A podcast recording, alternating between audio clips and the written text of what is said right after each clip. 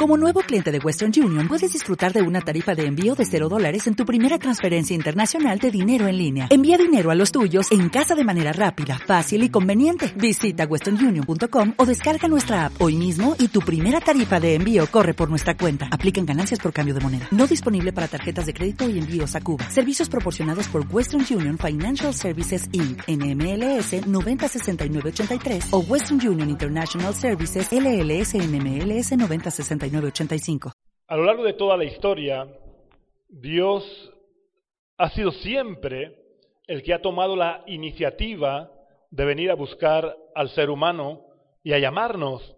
Este llamamiento que hace Dios al ser humano se inició en el paraíso cuando Adán y Eva pecaron. Dios bajó a la tierra y, a diferencia de otras veces, Adán y Eva se habían escondido. Y se habían escondido porque habían pecado contra Dios, pero Dios, que lo sabía, porque Dios sabe todas las cosas, los llamó y les dijo, ¿dónde estás? ¿Dónde estás, Adán? Y después de este llamamiento han habido muchos a lo largo de toda la historia. Así que hoy quiero hablar acerca de un llamamiento que hace Dios a través del profeta Ezequiel. Y vamos a leer en el libro del profeta Ezequiel, capítulo 47, versículos 1 al 9. Dice el profeta, me hizo volver luego a la entrada de la casa y vi que salían aguas por debajo del umbral de la casa hacia el oriente, porque la fachada de la casa estaba al oriente, y las aguas descendían por debajo hacia el lado derecho de la casa, al sur, al sur del altar me sacó por el camino de la puerta del norte y me hizo dar la vuelta por el camino exterior fuera de la puerta, al camino de la que mira al oriente, y vi que las aguas salían del lado derecho. Salió el hombre hacia el oriente, llevando un cordel en la mano, midió mil codos y me hizo pasar por las aguas que me llegaban hasta los tobillos. Midió otros mil y me hizo pasar por las aguas que me llegaban hasta las rodillas. Midió luego otros mil y me hizo pasar por las aguas que me llegaban hasta la cintura. Midió otros mil y era ya un río que yo no podía pasar porque las aguas habían crecido de manera que el río no se podía pasar, sino a nado. Y me dijo, ¿has visto, hijo de hombre? Después me llevó y me hizo volver por la ribera del río, y al volver vi que en la ribera del río había muchísimos árboles a uno y otro lado, entonces me dijo, estas aguas salen a la región del oriente, descienden al Arabá y entran en el mar. Y al entrar en el mar las aguas son saneadas. Todo ser viviente que nade por donde quiera que entren estos dos ríos vivirá. Y habrá muchísimos peces por haber entrado allá estas aguas, pues serán saneadas. Vivirá todo el que entre en este río. Vamos a orar al Señor. Señor, queremos darte las gracias por tu palabra, Señor. Y gracias, Señor, porque este río sigue estando a nuestra disposición para que podamos entrar y podamos ser sanados, Señor. Gracias, Señor, porque tú tienes cuidado de nosotros. Tú tienes cuidado de, todo, Señor, en nuestras vidas. Padre, queremos pedirte que tú nos hables en esta mañana, que tú puedas usarte de mí en esta mañana, Señor, yo te entrego todo mi ser una vez más. Te entrego mi cuerpo, mi alma y mi espíritu. Y someto mis pensamientos y los llevo cautivos a la obediencia a Cristo, para que a través de mi mente, Señor, solo pueda, puedas hablar tú, Señor, que todo pensamiento que no venga de ti, Señor, no salga de mi boca. Y te pido que tu Espíritu Santo pueda vivificar tu palabra, Señor, en nuestros corazones que tu Espíritu Santo pueda hacer una realidad tu palabra en nuestras vidas. Ayúdanos a entender tu palabra y ayúdanos a ponerlas por obra, Señor. Guíanos tú por el camino que debemos de andar y por la autoridad del nombre de Jesús, Señor. Es por tu autoridad que en el nombre de Jesús yo reprendo, ato y echo fuera de este lugar toda influencia del enemigo todo espíritu inmundo que quiere impedir que tu palabra sea recibida, yo lo reprendo y lo echo fuera en el nombre de Jesús. Declaro este lugar bajo la unción de tu Santo Espíritu, Señor. Y te pido, Señor, que tu Espíritu Santo prepare la tierra de nuestros corazones y nos ayudes a ser hacedores de tu palabra. Gracias Señor por todo en el nombre de Jesús. Amén. Creo que todos sabemos que uno de los símbolos que tiene el Espíritu Santo es el agua viva. Y por si no lo sabéis, lo vamos a leer en el Evangelio de Juan, capítulo 7, versículos 38 y 39. El que cree en mí, como dice la Escritura, de su interior brotarán ríos de agua viva. Esto dijo del Espíritu que habían de recibir los que creyeran en él. Pues aún no había venido el Espíritu Santo, porque Jesús no había sido aún glorificado. Uno de los símbolos del Espíritu Santo es un río de agua viva. Y se supone que cuando hemos recibido a Jesús, el Espíritu Santo entra en nuestro corazón y debe de vivificar nuestro corazón. Tiene que producir libertad y liberación en nuestras vidas y tiene que sanar todo nuestro ser. No solamente nuestro cuerpo, también nuestra alma y nuestro espíritu necesitan sanidad. Si leemos en Apocalipsis, nos daremos cuenta que este río nace en el trono de Dios y del Cordero y que son aguas salutíferas, como también dice el profeta Ezequiel, y todo lo que entra en esas aguas son, es sanado. Y todo lo que el agua de este río toca es sanado. Y por eso hay una invitación de parte de Dios a que podamos entrar en el río de su espíritu, porque el río de su espíritu nos limpia y nos da vida. No se trata de que cambiemos de religión, Muchas veces los cristianos o los que nos llamamos cristianos realmente lo único que hemos hecho ha sido cambiar de religión. Antes practicábamos ciertas tradiciones, ciertos ritos, y ahora practicamos otros. Realmente no hay un río de agua viva que, que fluya en nuestro, en nuestro interior, ni nosotros estamos dispuestos a entrar en el río de agua viva. Por eso Dios hace un llamado a través del profeta Ezequiel para que entremos en el río. Porque la voluntad de Dios es que todos vengan al arrepentimiento y se salven. Dios a través del profeta Ezequiel en otro capítulo dice, yo no quiero la muerte del impío, sino que todos vengan al arrepentimiento. La voluntad de Dios es que nadie vaya a parar al infierno, la voluntad de Dios o el deseo de Dios es que todo el mundo sea salvo, que todo el mundo pueda venir al arrepentimiento y se salve. El problema está en que Dios respeta nuestra voluntad y Dios no nos, no nos obliga a nada. Dios no quiere que nadie perezca.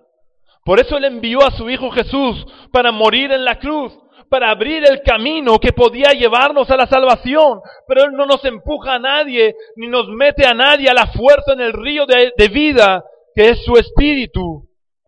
Él hace este llamado. Como dije al principio, desde los orígenes, Él hace el llamado al ser humano. ¿Dónde estás? O tenemos este llamado que pone aquí, que se encuentra en el libro del profeta Amós.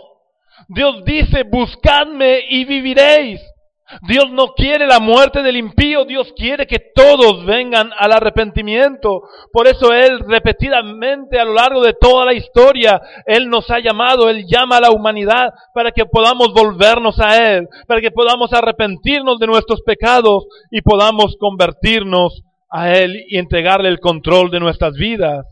Y en esta mañana el Señor quiere invitarnos a que entremos en el río de su Espíritu.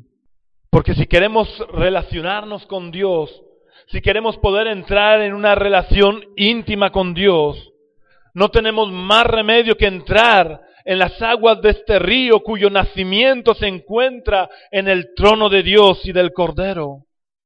No hay otra opción, no hay otro camino. Los hombres tratan de establecer muchos caminos para llegar a Dios, pero solo hay un camino válido para poder llegar a Dios y es el camino que Dios ha establecido.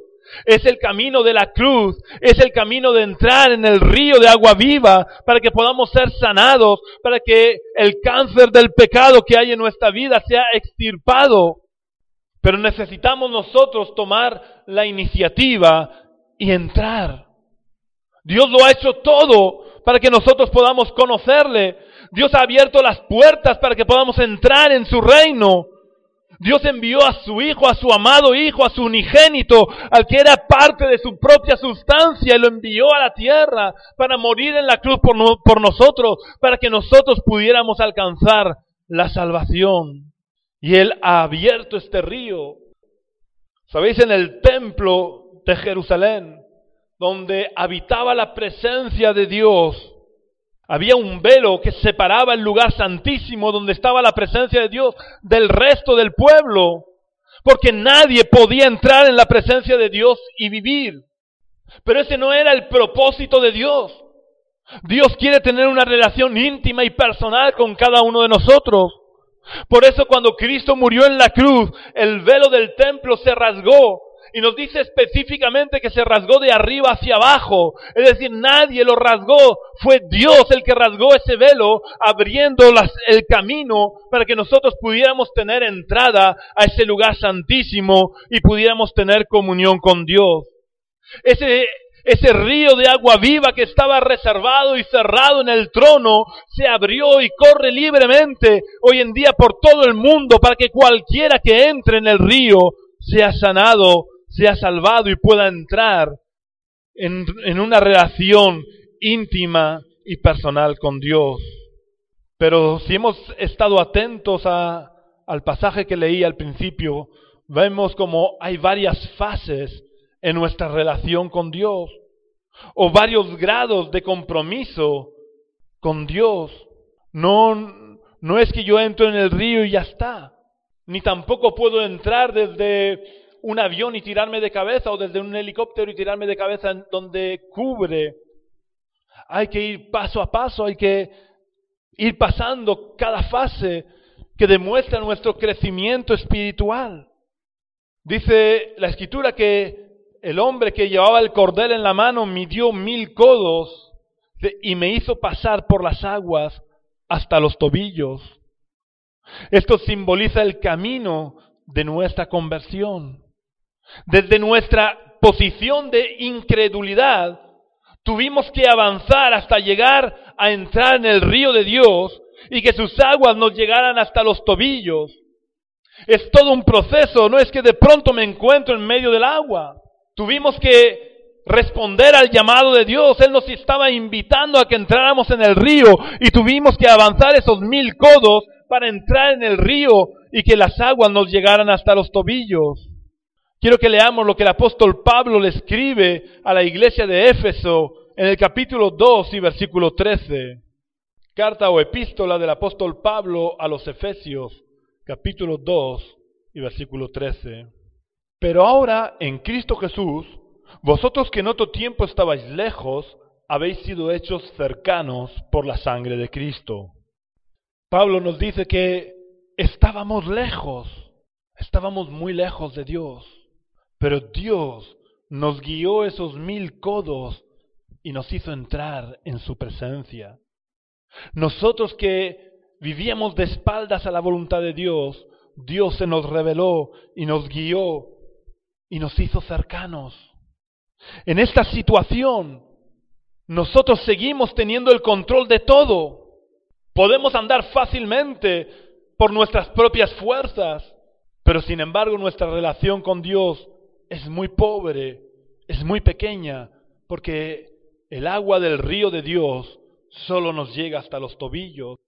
Supongo que muchos de los que estamos aquí hemos podido caminar a la, a la orilla de un río, o aunque no es exactamente lo mismo, hemos podido caminar por la orilla de la playa y el agua nos ha llegado a los tobillos y no teníamos ningún problema para caminar. El agua no, nos, no era capaz de arrastrarnos. Nosotros decidíamos qué camino coger, por dónde queríamos andar, porque el agua por los tobillos no, no, nos, influye, no nos influye casi en nuestro caminar. Y cuando Dios nos lleva hasta los pies de la cruz y nosotros decidimos entrar en el río y el agua nos llega por los tobillos, empezamos a conocer un poco a Dios empezamos a sentir un poco la presencia de Dios, pero aún quien tiene el control de la vida no es Dios, no es el Espíritu Santo. Quien tiene el control de la vida somos nosotros mismos. Pero Dios no se conforma con tener una relación tan pequeña y tan pobre con nosotros. Dice la Biblia que Dios nos anhela celosamente. Él quiere que no nos conformemos. Hay muchos que se conforman con tener solamente los pies en el río. Pero sabéis, hay un pequeño problema con eso. Es que si bien nosotros tenemos el control, también es verdad que cualquier contratiempo puede sacarnos del agua. Y si algún contratiempo nos saca del agua, dejamos de degustar la presencia de Dios. Dejamos de poder experimentar la sanidad que Dios nos ofrece. Quizás es la posición más cómoda para la carne, porque la carne sigue teniendo el control. Pero eso no es lo que Dios quiere para nosotros. Dios quiere que nos adentremos un poco más en el río de su espíritu. Él sigue invitándonos a que no nos quedemos en la orilla caminando con el agua por los tobillos, porque como ya digo, corremos el riesgo de que cualquier contratiempo nos saque del agua. Aunque en el, pasaje que hemos leído, el varón que acompaña al profeta es un ángel, en esta mañana es Dios el que quiere invitarnos a que si todavía no hemos entrado en el río del Espíritu, no esperemos a mañana, porque tal vez mañana sea demasiado tarde.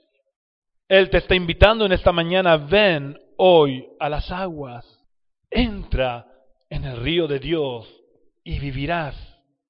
Y si ya tienes el agua por los tobillos, el Señor te está diciendo en esta mañana que no te quedes ahí, avanza otros mil codos, Dice la escritura que el varón midió otros mil codos y me hizo pasar por las aguas hasta las rodillas. Dios está queriéndonos enseñar que el camino es largo. No podemos aumentar nuestra relación con Dios sin que nos cueste nada. La salvación es gratuita, pero el crecimiento espiritual cuesta un precio. Y en la medida que estemos dispuestos a pagar el precio, creceremos. Si no estamos dispuestos a pagar el precio, nos quedaremos estancados. Tenemos que avanzar otros mil codos para que las aguas nos lleguen por las rodillas. Y esto nos habla también de la necesidad de nuestra vida de oración. Para poder crecer necesitamos orar, necesitamos buscar la presencia de Dios. No podemos conformarnos con venir a los cultos, porque si venimos a los cultos somos como los perrillos que se alimentan de las migajas que caen de la mesa de, de su amo. Y el Señor Jesús dijo que nosotros no somos esos perrillos, nosotros somos los hijos que debemos de comer de la mesa. Y para comer de la mesa necesitamos doblar nuestras rodillas y humillarnos delante de Dios y buscar a Dios con todo nuestro ser. Cuando las aguas nos llegan por las rodillas, comenzamos a perder un poco de estabilidad y ya nos cuesta más avanzar. La corriente de las aguas empieza de verdad a tener mayor influencia en nuestro caminar. Si habéis andado por un río, se nota más que por el mar, porque la corriente del río normalmente es más fuerte y cuando el agua de un río que tiene corrientes vivas llega por las rodillas, es muy difícil caminar. No puedes caminar bien en línea recta, la corriente te va desviando del camino que tú quieres llevar. En el mar también se nota un poco como cuando ya el agua te va llegando por las rodillas, te cuesta caminar. Y esto simboliza que estamos ya empezando a estar más atentos a la voz de Dios y el Espíritu Santo va tomando mayor importancia en nuestras decisiones. Ya nos resulta más difícil caminar por, por nosotros mismos y el río del Espíritu de Dios va obstaculizándonos mucho más cuando hacemos cosas contrarias a la voluntad de Dios. Pero aún Dios quiere una mayor relación con nosotros. No podemos conformarnos tampoco con que las aguas nos lleguen hasta las rodillas. Muchas veces cuando el agua nos llega a las rodillas ya nos conformamos y decimos, bueno, hasta aquí avanzamos, ya no queremos más. Con esto tengo bastante porque aún tengo yo el control. Aún puedo vivir mi vida yo, teniendo relación con Dios, haciendo excursiones a la presencia de Dios. Pero Dios no se conforma con eso. Dios quiere tener una mayor relación con nosotros. Dios quiere tener un mayor grado de intimidad con nosotros. Por eso Dios sigue invitándonos a que nos adentremos mil codos más en el río. Y nos dice la escritura que midió luego otros mil y me hizo pasar por las aguas hasta los lomos. Si estamos dispuestos a seguir avanzando en nuestra relación con Dios, las aguas nos llegarán hasta los lomos. Y en esta situación es casi imposible caminar. Sobre todo, ya digo, en un río de aguas vivas. La corriente es muy fuerte. Y cuando el agua nos llega por los lomos, tenemos que luchar por mantenernos en pie y no ser arrastrados por la corriente. Esto simboliza cuando nuestra intimidad con Dios, cuando en nuestra intimidad con Dios hemos llegado a un punto en el que Dios es casi el que nos lleva a nosotros, en el que se establece una lucha por no morir, pero el poder de Dios casi nos arrastra a la cruz.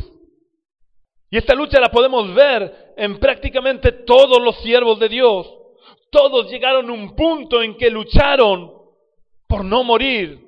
Estoy hablando no físicamente, estoy hablando de morir a la carne, a nuestros deseos, a nuestra voluntad. Abraham luchó, aunque obedeció, pero no lo hizo del todo. Al principio, claro, en su primera fase, Dios le dice a Abraham, sal de tu tierra y de tu parentela a la tierra que yo te daré.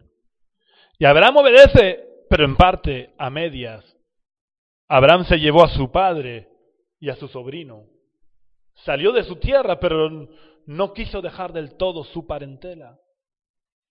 Y eso le dificultó en el camino porque llegó a cierta ciudad donde su padre murió y tuvo que guardar el luto y le retrasó en el plan de Dios. Y con el paso del tiempo tuvo problemas con su sobrino y tuvo que separarse de su sobrino. Hubo una lucha por mantener algo del control. Dice la escritura también que Jacob luchó con Dios. Moisés discutió con Dios porque no quería volver a Egipto. Él sabía que era el, elegido de Dios para libertar a su pueblo.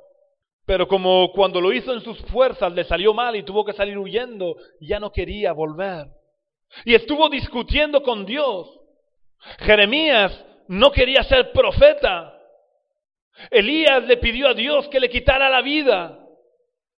Siempre Llega un momento en nuestra vida que hay una lucha porque el llevar nuestra carne a la cruz cuesta. La carne no quiere morir. La carne quiere seguir manteniendo el control. Pero, ¿sabéis?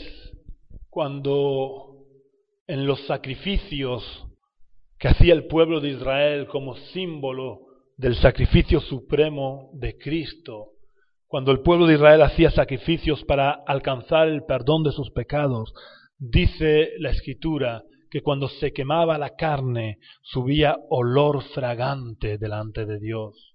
Y muchas veces cuando yo leía esto, os digo que no lo entendía porque yo no sé si habéis olido la carne quemada, y la carne quemada huele muy mal. Y yo decía, bueno, ¿por qué a Dios le agradaba el olor de la carne quemada y con el tiempo lo pude entender. Eso era un símbolo de cuando nosotros ofrecemos nuestra carne en sacrificio a Dios y se quema nuestra carne.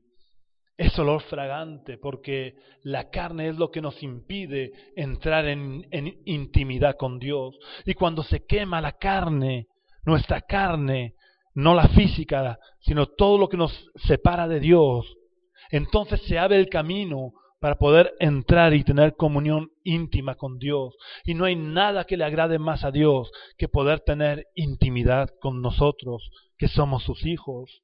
Pero el llevar nuestra carne a la cruz cuesta, porque nuestro hombre interior, nuestro hombre natural no quiere perder el control. El hombre espiritual que Dios ha creado, ha engendrado en nuestro corazón, quiere hacer morir las obras de la carne. Pero, las obras pero la carne no quiere que esas obras mueran. Pero cuando el agua nos lleva, nos llega hasta los lomos, ya casi no somos capaces de andar en nuestra voluntad. somos casi arrastrados por la voluntad de Dios. Pero esta situación espiritual no es suficiente, es casi suficiente, pero no es suficiente. Tenemos que seguir avanzando otros mil codos. Dice la escritura que hemos leído, midió otros mil y era ya un río que yo no podía pasar, porque las aguas habían crecido de manera que el río no se podía pasar, sino a nado. Este es el estado espiritual que Dios quiere que lleguemos. Cuando en el Nuevo Testamento se nos habla del bautismo del Espíritu Santo, os recuerdo que la palabra bautismo significa estar sumergido. Por eso el bautismo de bebé no, nos sirve, porque, entre otras cosas, porque nos echaron unas gotitas, no, no, no nos sumergieron en las aguas. Bautizo es la palabra griega que los griegos y la gente de la época de Pablo y de Jesús usaban para decir que iban a teñir una piel. Cuando iban a darle color a la piel, decían voy a bautizar la piel en el tinte este de tal color. Y bautizarnos en el Espíritu es sumergirnos plenamente en el Espíritu, es perder el control, es nadar. Pero cuando nadas en un río de aguas vivas, el rumbo no lo puedes marcar tú por buen nadador que seas, sino que tu rumbo lo marca el agua. Cuando hemos llegado a este grado de compromiso con Dios, ya no podemos controlar la situación, porque ya no hacemos pie, somos llevados por el Espíritu Santo. En este estado nuestro hombre carnal está crucificado y Dios puede tener una relación íntima y personal con nosotros sin que nuestra carne produzca interferencias o impedimentos en nuestra relación con Dios.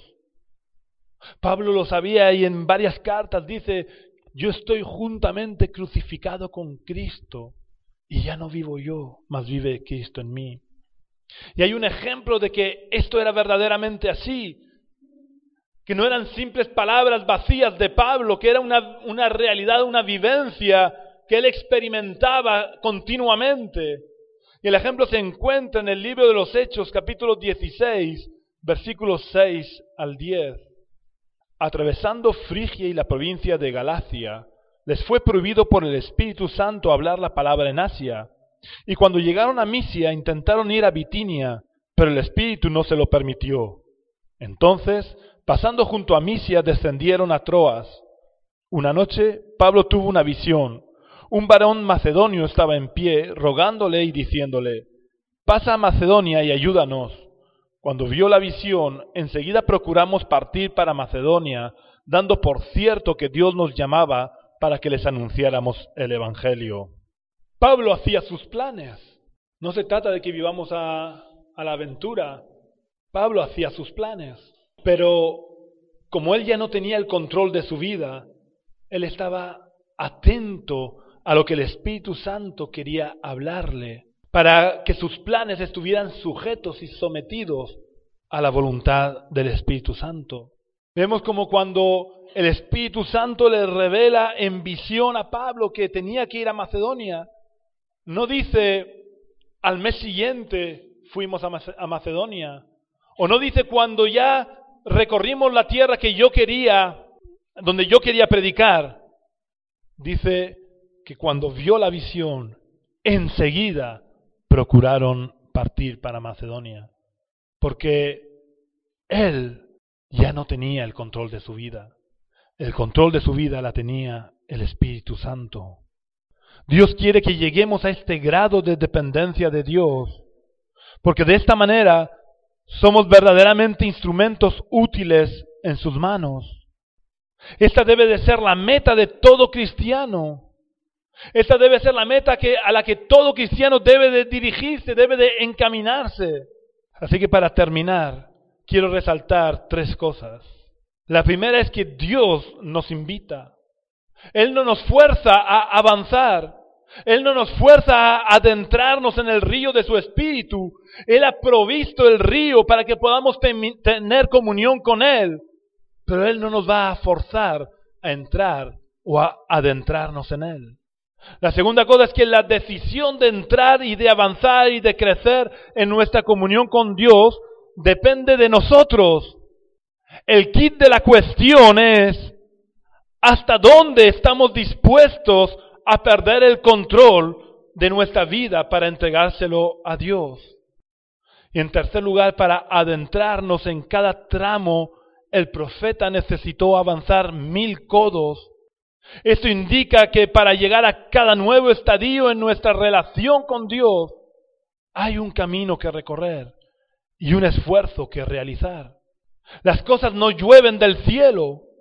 Por eso el apóstol Pablo le recomienda a su querido hijo en la fe, Timoteo, y le dice, esfuérzate en la gracia. La gracia, aunque sea gracia, aunque sea un don no merecido, tenemos que esforzarnos. Muchas veces queremos la unción sin pagar el precio. Y eso no puede ser así. En esta mañana quiero volver a hacer la invitación que hice antes, para que si todavía no has entrado en el río del Espíritu de Dios, este es el momento. Acepta a Jesús en tu corazón y ese río comenzará a correr en tu interior. Y si ya has entrado en el río, adéntrate un poco más. No te conformes con tu estado espiritual. Sigue avanzando hasta dejarte llevar por la corriente de Dios. Que el Señor nos bendiga. Si deseas conocer más acerca del amor de Dios hacia tu vida, si quieres saber mejor lo que Jesús hizo por ti en la cruz, o si necesitas consejería pastoral, toma boli y papel, porque te vamos a decir las tres maneras en que puedes contactar con nosotros. La primera y más importante visitando la iglesia Génesis, acudiendo a nuestras reuniones en Cartagena, en el barrio de los Dolores de Cartagena, en la calle Río Júcar número 19 bajo. Esta calle está a las espaldas del Colegio Nuestra Señora de los Dolores, situado al lado de donde se pone el mercadillo los jueves. Nuestra reunión principal es el domingo a las 11 de la mañana. Si quieres visitarnos, serás muy bienvenido. La segunda manera de contactar con nosotros es a través del teléfono llamando al número 607-426-127. Y la tercera es visitando nuestra página web iglesiagenesis.yindo.com. La repito deletreándola lentamente.